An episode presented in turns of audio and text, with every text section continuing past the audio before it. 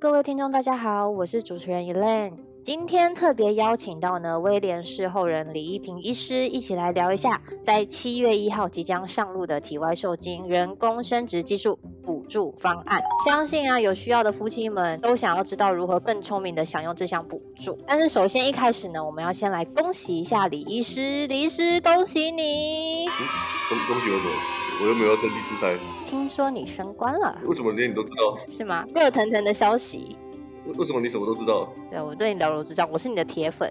哦，好了，这个这个，反正长官也是希望发展升职了。那我就是，其实我也惭愧了，就是德不配位吧，德不配位吧。太谦虚了啦！其实李医师真的是实至名归耶，然后这么用心，等于是全天候二十四小时都挂在线上。你应该没有睡觉吧？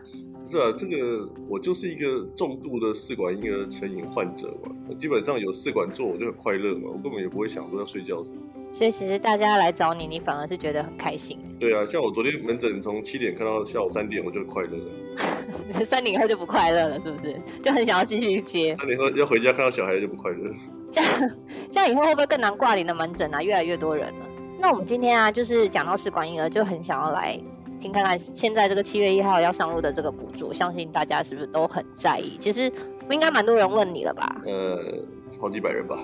好几百人。我们首先要先来了解一下，因为我相信应该很多听众其实是不太了解不孕症到底是什么。现在可能没有遇到，但是不见得以后会不会遇到。所以我们来先解惑一下，所谓不孕症它的定义到底是什么？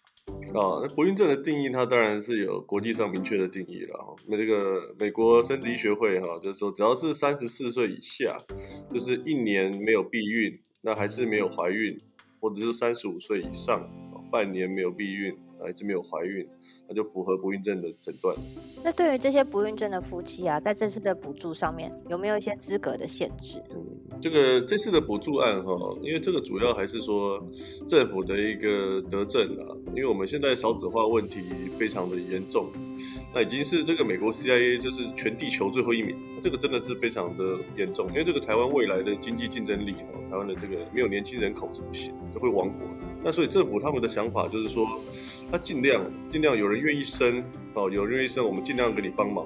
所以他们其实是一个比较善意的一个，所以他会从宽认定的。那所以在申请上面哈，它只有三个条件。第一个就是你要有不孕症的诊断啊，那这个有医师诊断就可以了啊，不用提供其他的像结婚要满一年啦，或者是其他任何检查的报告，那就医师诊断证明就可以。第二个就是这个国籍啦，你不能两个都外国人说不过去，但是一个就一个本国籍就可以。第三个就是这个年龄哦，就是说这个小于等于三十九岁哈是补助六次，那四十到四十四岁。是补助三次，四十五岁以上的话就不不补助了。那如果曾经有自然怀孕过、生过宝宝的，也可以申请吗？你说像你这样是不是？不要一直把我的秘密抖出来好吗？比如像我这样是不是？大家大家都知道你生过三胎，所以像你你本人这样也可以申请吗？可以啊。当然可以了哦，所以不会管说你可能过去是因为避孕还是因为不孕，你只要想申请，你符合资格三个条件就可以去申请。就是因为我们没有办法去审查说你过去一年到底是怎么避孕的嘛，你都没有做也是避孕啊，对不对？啊，有做没做我怎么知道，对不对？那你跟谁做我也不知道啊，所以这个我们不会去审查了，只是知道说啊，你就是想要怀孕，那想要为台湾的少子化、台湾的未来去着想，那我们就会尽量给你开放嘛。所以只要跟另外一半有结婚登记的证明就可以过去。那边对不对？这个一定要了，你你不能找那个隔壁老王来，这样真的说不过去了，说不过去了。那假如说现在其实这两年哦，特别是同性夫妻，其实结婚的也很多。那像同性夫妻这样子，或者是植入前不幸离婚了，像这种还可以领取补助吗？就是先讲这个同性婚姻了哈。那同性婚姻就很很遗憾了，当然我一直在争取，一直积极争取，学会也在争取，但是目前还是限一男一女的夫妻才能够申请，这两个女生或两个男生还是。没有办法。那至于你刚才提到这个离婚问题哈，基本上你取完卵做成胚胎还没植入离婚，离婚的话你可以申请补助，补助到取卵结束，这样也是有补助的。但是因为离了婚，这个胚胎就要全面销毁了。对啊。但是前面我们花费的其实还是可以在合法的范围之内申请到应有的补助。对对啊，没错。那假如说我们现在已经知道了申请资格，我们之后要怎么开始申请呢？哦，那申请的部分就是它主要是由机构申请啊，所以其实民众只要准备好身份证哦，夫妻双方，然后要本人哦，你不能带别的男生来哦，哦，一定要本人，夫妻同意要接受试管婴儿，因为你不能说你你太太申请完，先生说他不要做，我也不想要在门诊看他们演那种家庭伦理剧，你知不知道？所以这个我们也很困扰，或者是像太太更不想生，婆婆跟先生一直要申请，这也不是办法，所以一定要夫妻双方本人来现场核对证件签名，那剩下的机构会帮你处理。也就是说，虽然现在疫情期间大家都很希望能够走线上，不过生殖补助这一块，他还是必须到现场。这没办法啊，我怎么知道你那个电脑对面那个是你的谁？说的也是，而且要当场签名嘛，对不对？双方夫妻两个人，对不对？这这个很难讲嘛。你找一个照片像你老公的人在旁边，你们就算有一些什么全裸的合照，也不能证明你们是夫妻啊。总之要身份证嘛。邻居要长得像，也是有点。挑战了，不不一定啊，你可能就喜欢同种类类型的男生呢。好了，知道了申请资格和方式之后啊，相信大家最关心就是钱的问题。我来先问一下，一般的试管费用啊，大概是多少钱？就以我们星光院为例了啊，我们中打针、取卵、培养、植入，整个疗程完整做完是十三到十四万。那当然会看他的体重啊，也会有不同的用药剂量，就是说体重比较重的，可能金额会高一点点，大概十三十三到十五万也绝对够了。那这一次的补助我们是多少钱呢？能不能够涵盖这试管一般试管的费用？呃，他这次补助第一次哈，第一次是十万元。那刚上述整个疗程全部都包含，就是植入，然后取卵、打针、打针、检查，全部都包含。所以其实最基本的全部都包含在里面。如果我们能够这三项都有做的话，其实我们差不多可以拿到十万块的补助。没有错。也就是说，我们只要再多花三到五万的费用，就可以生一个健康的宝宝，做这样的一个疗程。嗯，没错。因为听说现在这样子的话，有有很多不同的状况，那我们要怎么去选择自己的补助呢？因为我听说这个补助它是有弹性的，它不见得三个刚刚讲的都要做完，对不对？对哈，就是说它补助有很多种方案啊，很多种方案可以选择哈。第一个方案就是所谓的新鲜胚胎植入，就是你打针取卵当周期直接植入，这是最简单的方法，降至十万。那第二种方法就是你打针取卵，然后全胚冷冻，那休息一个月，下个月再植入，这样也是十万。那这两种都是最高金额。那第三种的话，就是你已经生过了，你现在也有胚胎，你要把那些胚胎解冻植入，那这样子费用大概四万块左右，那政府补助你三万。那最后一种就是他打针取卵，然后胚胎全冷冻不植入，那这样的话是补助七万。所以我即便是要选只有植入，或者是前面打针取卵之后，我要做到冷冻。以后再来植入，其实这些都是弹性的，都可以，没有问题。那什么样的人是适合先做冷冻，还是什么样的人适合可以用鲜胚来做植入？这个这是一个非常困难的问题啊，就是说到底要鲜胚好还是冻胚好？哈，这个已经吵了十几二十年了哈。那原原则上哈，对比较年轻的一群，比较年轻一群的话，鲜胚的怀孕率跟冻胚是差不多的。那对一些比较高龄啊，四十二、四十三这种人的话，冻胚的怀孕率还是比较高一点。对，所以但至于疗程中还要看你的内膜，要看你的抽。血要看你的卵巢，很多很多因素要去考虑了。那全部都符合的情况，我也会建议直接先胚就可以了。先胚直接做取卵植入这样子。对啊，很很简单，一个月就做完了，那就怀孕了，就可以去打莫德纳了。我们这样一整个疗程下来，大概要多久时间？诶，如果是取卵植入这种疗程，三个礼拜就做完了。哦，也就是说，我三个礼拜其实就可以去申请这样的补助。对啊，你赶快来申请，不要想了。第三胎了。你先生第四胎，大家都希望你生个第四胎，四宝爸。我根本不用做，我根本不用做试管呢，我精子很好啊。哎，这个是有台大医院检查认证的哦，因为我年轻的时候捐精有验过，这个不是我随便乱讲。好，那我还想问一下，我们假如说刚刚说了这个疗程是三个礼拜就可以做，那我三个礼拜之后我就可以直接去请款，但是多久可以拿到钱？呃。我也不知道，就是我我跟我跟你说哈，这整个流程是这样，就是你要先来机构申请一个号码，那这个号码是由我们申请，那就是把你的资料、签名都上传之后，国建署就会给我们一个号码，那这个是电脑自动给号，所以理论上一天之内就会下来了。那有这个号码之后呢，我们才能开始做疗程。那整个疗程结束到验孕结果，好，到验孕结果出来之后，我们会从生殖中心上传到国建署，那国建署之后会审查，那审查完会把钱拨款给病人，那这个审查。查时间要多久，我也不知道。但是您刚刚说，就是从申请暗号到开始疗程，它其实是蛮快的，对不对？他们是说很快，但是如果量很大的话，就会比较慢，这是废话嘛，我也不知道大概多久。但它时间如果这么快的话，我们是不是要提早进疗程，提早去做准备，还是提早要申请？然后通常你会建议病人到大概要什么时间进开始进疗程呢？我都可以啊，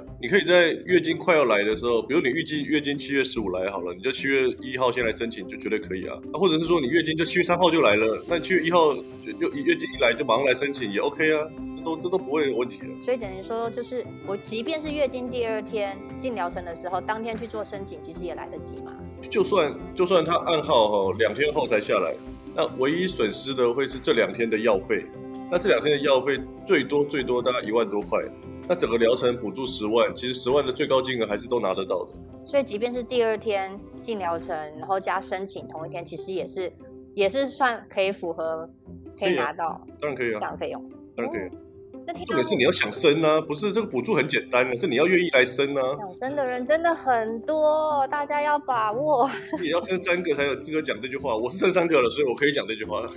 听到目前为止啊，这次补助案其实真的是还蛮贴心的一个政策，而且它弹性是很大的。对，但是呢，它多多少少还是有一些限制在。当然，我们来聊一下这部分。第一个，我想问，为什么要限制在四十四岁以下？呃，这个就是第一个是参考国际像欧洲啦、日本啦他们的建议啦，因为四十四岁以上，第一个是说怀孕的风险太高了，就是说你这个高龄产妇真的太高龄了，这个相关的子痫前症啊或其他的这些产科并发症太高，他们不太希望说这么高龄才来怀孕了，他等于是希望你早点来做，你三十五岁能怀就赶快怀，你不要拖到四十六。那另外一个就是说，因为四十五岁以上哈，那目前统计起来的怀孕率落在一到二 percent 左右了，那一样一笔钱，政府还是希望说能够立竿见影啊，真的有小孩出生了。所以其实政府是站在一个保护民众的前提之下，才去做这样的一个限制，对不对？那当然了，他当然是希望台湾有更多健康的孕妇，更多健康的小孩啊，就是所有人的想法都一样，我的想法也一样啊。但实际上，您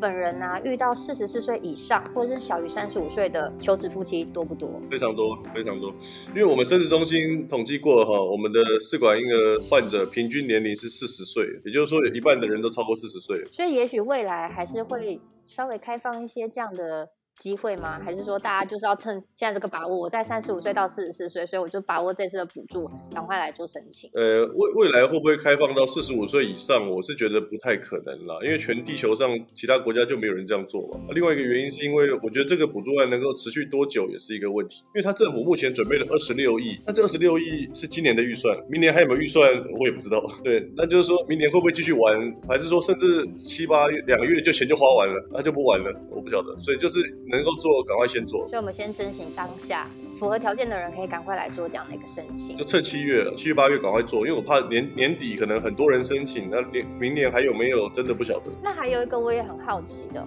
对于这次补助的植入啊，它的数数目是有限制的，胚胎数目是有限制的，您的看法是什么？呃，这个也是参考国际啦，哈，就是说三十五岁以下植一颗，然后三十六岁以上植两颗。那这个当然是不希望有多胞胎的出现啦，就是说我们还是希望说我们每个孕妇都是一次怀一个，那这个对怀孕的相关的风险是比较低的，因为这个双胞胎或者三胞胎它还是比较容易早产的。那可能他政府的考量就是说，那这些健保后续的照顾风险比较高，他希望大家都生一次生一个，多生几次这样。那我们不管是一颗还是两颗啊，我们其实从头到尾这样的一个补助案，他有说过要大概一年之内完成疗程，所以我们其实整个疗程都是会在一年之内完成。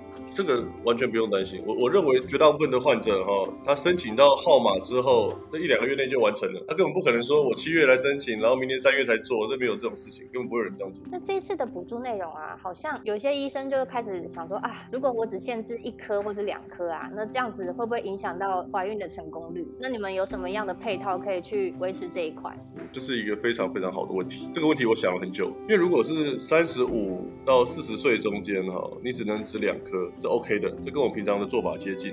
但是三十五岁以下植一颗，我们到分植两颗；四十岁以上植两颗，我们大部分植四颗，那这样的怀孕率大概会会打对折。就本来我们三十五岁以下植两颗，怀孕率到六成都没问题，但是如果只植一颗的话，可能会变成三成。所以针对这个，我们就分两个两个讨论了，两个层次讨论。先讨论年轻这一群，三十五岁以下这一群哈，如果你真的想要植一颗，那我会建议你可以考虑做胚胎切片，因为你胚胎切片完之后哈，因为三十五岁以下平均大概两颗胚胎会有一颗是正常，所以你切片完之后只放一颗，就跟过去没有切片放两颗。怀率是一样，都是六成。那所以如果你只要放一颗，我会建议你可能先切片。那如果你不想切片，那就先植一颗。那再下一次用自费植两颗，我想也是一个可行的方法。所以第一个是我们刚刚听到是一定要做胚胎切片，它才能稳定以往我们做的所说所谓的一个胚胎的成功怀孕率嘛，对不对？就是年轻的那群。OK，那除了胚胎切片，就是我们所谓的 PGS、PGTA 之外，我们还有什么样的方法是可以去增加它的受孕成功率呢？呃有啊，就是我们那个。内膜容受性测试啊，那个 Mira MRI 那个啊，啊那个东西其实我觉得也是不用每个人都第一次就做了。但如果你以前胚胎也正常，PGS 也过了，结果植入居然没怀孕，我就会觉得要测一下。因为这些人他不是很奇怪，很奇怪嘛？你三十几岁胚胎正常，没道理不着床嘛。所以这个内膜的部分就要去考虑。那不用第一次就做，但是如果你有曾经植入失败过，我就建议你要考虑。或或者是你很高龄，你只有一次植入机会，你根本没有机会用身体去试。那这种人我也会建议要先测试。那假如说我想要做一个很完整的疗程，包括就是从前面一开始讲的补助有提到的取卵。呃，打针取卵植入之外，我还想要多做一个胚胎切片跟 Mira 这样的一个着床冲击的测试，内子宫内膜容缩性的测试。那这样的话，我整个疗程大概是需要多久？哦，这个的话，我可以规划成这样子啦，就是说你，我帮你规划，你要来哦。就是说这个 是帮大家规划的，帮大家规划是来同时申请补助，同时开始打针，然后这个周期取卵全冷冻，全冷冻前先做胚胎切片，那下一个月来做 Mira，那同时胚胎切片的结果也出来了，在下一个月。把 P P G S 弄好的胚胎再做植入，那这样用三个月的时间，第一个月取卵，第二个月检测，第三个月植入，那这样三个月可以把整个疗程做起来，那这样的怀孕率可以到八成，八成没有问题。那但是问题是政府还是补助你十万，这样很高哎，其实到八成，然后我又只要花三个月的时间，其实。距离刚刚讲的一年之内要申请这个费用，其实真的时间是很充裕的。你赶快来做了，不要想。你先生第四胎，我再拼第三胎。不然大家都有一个问题啊，工作这么忙，又要带这么多小孩，怎么调配自己的生活？你这个问题就是问到全台湾最不应该问的人，因为我根本就完全没有在顾小孩嘛，我就全心全意在为了病人上班，我根本没在顾小孩。你问我怎么走？对，但还是要夫妻要协调清楚了，不可能每个人每个人的先生都像我一样，每天都在医院，根本没回家，回到家小孩都睡觉了。我不是故意拖到小孩睡觉才回家，我是病人真的看不完，对我没办法，那病人来看我就得把他看完，所以我绝对不是故意不回家看小孩的。所以我们要再次恭喜一下李医师啊，以后要叫李主任。实至名归的原因就在这，放着家里，结果为了大众的幸福，对不对？是不是主任根本就不重要？我我跟你说，我我最惨的时候，拿个桌子、两张椅子放在路边都可以看诊，只差插一个旗子写铁口直断了。我不是病人，还不是来看，就是病人是信任我，信任我李一平的术技术跟我的我的这个对病人的心，跟我是主任还是李一平医师还是李一平先生一点关系都没有了。讲到这里，其实我要为中南部的听众发声一下。其实他们也很想要找您啊，找李医师来看诊啊。可是我有没有可能是，例如说我今天在高雄或是台南的 A 生殖中心来做申请，然后结果我再到台北来找您做一个 B 生殖中心的疗程。像这种跨跨机构的问题哦，要分两个地方来讨论。如果你在 A A 机构申请完之后还没有进疗程，那在 B 机构会重新申请。那如果你在 A 机构已经进了疗程，已经取了卵，要移胚在 B 机构再植入是可以的，但是要由 B 机构做整个。十万快的申请，OK，就是最后面的情况还是以你最后最后一个疗程结束到哪里停顿，由那个生殖中心来做请款的申请，由最后的通报者来申请。他很弹性，他就是希望大家赶快来生小孩，因为现在政府哈，当然那个时候没有疫情了，因为那个时候全全地球最后一名真的是太黑了，我们只要赢韩国就好，你知道，韩国是倒数第二名，然后我们做试管多做一点，每年多两万个宝宝，赢韩国我们就不是最后一名了，那政府就很高兴了，对。哦，大家一起帮台湾加油。我生三个了，换你的了。我也生两个了。哦，那那那我想生的还没有办法生的，赶快把握这次的机会。哎，好像在卖药。这个这个我一定要讲一下，因为哈，这个为什么要生小孩是这样。因为大家未来，你看我们家，我跟我太太还有长辈，那三个小孩去去去分担照顾两个或更多老人是 OK 的，但是如果你一个小孩要照顾，而且你可能还有先生，你们两个都一个小孩，要照顾公婆、岳父岳母他们家一个小孩照顾四个到六个老人，那是不可能的啦，那绝对不可能。所以就是说，至少至少哈，要生两个小孩，这样子人口才会平衡。你爸你妈两个人嘛，生你两个人嘛，这样平衡。那生三个，那人口会慢慢成长，会年轻化，这个国家才有竞争力嘛。你看现在连大陆都在开放三胎了。好，不要生气。不是，我是生三个了，所以你要赶快来生第三个。今天讲了这么多，其实资讯是非常多的，我们来稍微帮大家大家总结一下。这次的七月一号项目的补助案呢？它总共能够申请的次数是六次，第一次的话，他的补助金额是十万，对，所以是最高的，所以大家一定要把握第一次。它能够补助的范围呢，就是包括打针、取卵跟植入。哎呀，条件好的一次就会成功了，找到好医师就会成功了嘛，这是什么难的？干嘛想第二次？啊，或者是另一半精子像李医师一样很优越的就可以，是不是？那根本不用做试管呢，我从来没有在想这个，就是说我这个人哈，考大学联考没有再重考的啦，一次就台大医科了啦，对不对？没有人在想第二次的，一次就要怀孕。啊，交到你手上一次就怀孕。那本来就应该这样啊，要做就要怀孕啊，不然要干嘛要做？包括胚胎切片跟子宫内膜溶术，我们把百分之八十的怀孕成功率拉到百分之百，找李医师，找李主任。但是百分之八十是没有问题的。好，还是有谦虚的成分在里面啦。不是，我是很科学的人，医学证据到哪里就到哪里，所以这个百分之八十是科学证据显示，并不是我这边自吹自擂。就是如果你把 PGS 加 Mira，确实是八成的怀孕。另外，申请的资格有三个，第一个是一定要夫妻有结婚，一起到现场去做签名做申请，不能是跟前夫。当然了，前夫当然不行了，你都已经离婚了。不能跟男朋友。男男朋友你要先登记啊，你都没结婚，我怎么帮你做？你不要把，你不要想这些这种很奇怪的，你就是我知道你有男朋友。也有前夫，但是这个不适合吧？哎，你没有是不是？不要这样子乱说话。第二个呢？夫妻之间要有一个人是本国籍的，那当然了。那两个外国人来台湾申请台湾的补助，台湾人缴的税，我缴每年缴了好几百万的税，这样不公平吧？那第三个资格是什么？就年龄啊，就是你不能超过四十四岁啊，对啊，这还是次数啦，你六次用完就没有了啦。但六次用完还没怀孕的，我觉得不太可能了，不太可能。所以其实基本上大家都可以享用到这次政府补助，而且呢，其实能够借由这次机会成功怀孕的，最高最高从六成到八成的机会，其实都是有的。怀孕率本来就很高，是他们问题问题试管就难就不是难。在怀孕嘛，是难在大家跨不过这个经济的门槛嘛？因为你做一次要十几万，说真的，不是每个人都拿得出这个钱嘛。但是你看十五万，现在政府帮你出十万，应该就稍微对不对？松很大一口气。三万多，你去出国玩一次也三万多吧？我觉得这个绝对划算的吧。那现在刚好又不能出国，疫情又不能出门，在家做功课也没有办法的话，七月一号就来。本来就是，就是重点是你要想生啊！你想生，我们就可以帮你嘛。你说你那个不孕症的条款、那个诊断，那个都好解决，就是你要愿意生才行。我相信想生的人真的很多，都在荧幕前面开始敲完了，我要生，我要生。对啊，就是所以我就是生一个的，赶快来生弟弟妹妹。你那个大宝很寂寞，成长需要手足，生两个的可以生第三个，因为三个宝宝在一起，他很快乐，玩的很开心，那人口才会成长。还没有生的，赶快来生啊！那补助案不知道能够持续多久。李医师，你自己三个小孩年纪差多少？哦，我我最大的小学三年级啊，那中间那个中班啊，啊最小那个现在才半岁啊。那你觉得？差这样的年龄差距是很 OK 的吗？还是如果再给你一次机会，你要连着生还是分更？我我觉得稍微间隔一下是可以啦，因为这样子，比如说我我在教我女儿这个一元二次方程式的时候，我儿子背九九乘法表，他不会干扰嘛。好，我只能说学霸想的跟我们不一样。不是啊，他有兴趣就学。三年级要学什么方程式？一元二次啊。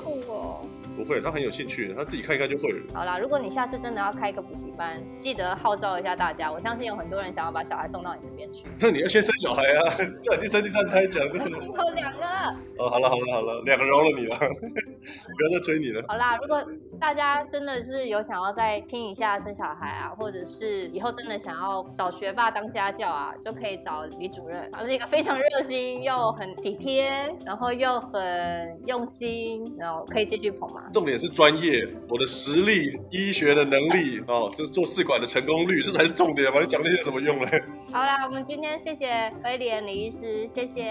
哎，谢谢，好了，大家再会啦，拜拜，拜拜。